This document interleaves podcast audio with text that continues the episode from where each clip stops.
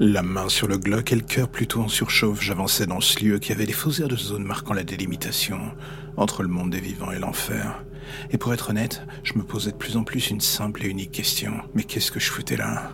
Je n'étais pas une flic, je n'étais pas une super-héroïne. Je n'étais qu'une femme animée par la haine et la vengeance. Et là d'un coup, voilà que ma logique que je pensais perdue à jamais, revenait enfin frapper à la porte. L'enquête des flics avait déterminé que ce lieu et surtout les sous-sols qui l'abritaient étaient un potentiel point de passage pour pas mal de choses assez sombres dans le petit milieu du crime parisien. Le seul vrai souci avec tout ça était que personne n'avait jamais réussi à prouver quoi que ce soit sur ce sujet. Les raids, les filatures et les descentes incognito, tout cela n'avait rien prouvé. Des fantômes. Voilà ce qui semblait habiter ces lieux. Et je n'avais pas forcément envie d'en devenir une. Et après quelques minutes dans ce dédale de murs et de pièces en ruine, je commençais à me dire que je faisais fausse route. Et surtout une connerie. Et soudain, comme un signe du destin, j'entendis ce bruit. C'était comme un sanglot lointain. Au début, je pensais à une hallucination. Mais non, cela persistait. Il y avait quelque chose et quelqu'un ici, quelqu'un qui m'appelait peut-être une personne qui avait besoin d'aide. Et d'un coup, me voilà cherchant à voir ce qui se passait dans ce royaume pour le moins ténébreux. Et plus je m'enfonçais dans ce merdier, plus les sanglots se faisaient forts. Je finis par trouver qu'il venait visiblement des sous-sols, en bas d'un escalier semblant s'enfoncer dans les tréfonds de la terre. La logique aurait voulu que je foute le camp.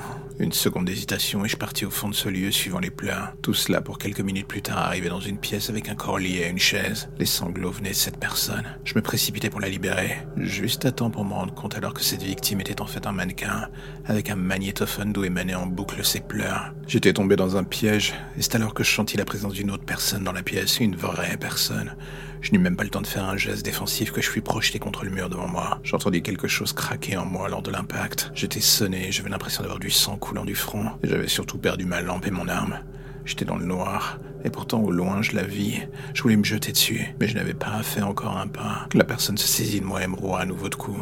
Je tentais de me débattre, de survivre, de riposter, mais j'étais trop faible pour porter des coups en effet. Cette silhouette immense devant moi semblait à peine réceptive quand je la frappais. Ça ne lui faisait absolument rien. Et soudain, il m'a mis KO, un coup net, rideau. Je me réveillais bien plus tard sans savoir ce qui s'était passé, ni surtout combien de temps j'avais dormi. J'étais dans une chambre froide, étendu sur le sol. J'aperçus des corps découpés à la va-vite, d'autres sortant de sac toujours dans un sale état. J'eus réellement envie de vomir, mais rien ne venait. Et c'est alors que je le vis se lever. Il était là sous mon nez, en plein milieu, juste au milieu des corps. Je l'avais pris pour un cadavre depuis le début. Il tenait une hache à la main. Lentement, il s'avança vers moi. Ses yeux ne reflétaient rien. Il me fixait, un requin, un prédateur. J'étais sa proie et attaché à un poteau, j'étais incapable de faire quoi que ce soit. Je n'aurais pas pu m'enfuir ni bouger. En arrivant devant moi, il s'arrêta. Il me regarda un court instant et fouilla dans sa poche pour en sortir un portefeuille. En le voyant, mon sang se glaça. Je le reconnus tout de suite.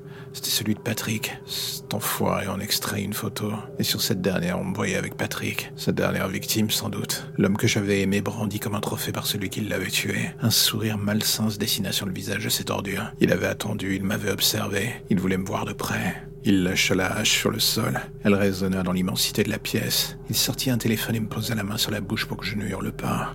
Ce malade appelait les secours. Il donnait ma location en indiquant que j'étais blessé et me vidant de mon sang, et qu'il avait surtout vu un homme s'enfuir. Mon cœur s'emballa en comprenant ce qui allait se passer quand il raccrocha. C'est alors que je le vis sortir un couteau et me le passer devant le visage. C'est alors pour la première fois que j'entendis sa voix. Nous allons jouer un jeu, toi et moi.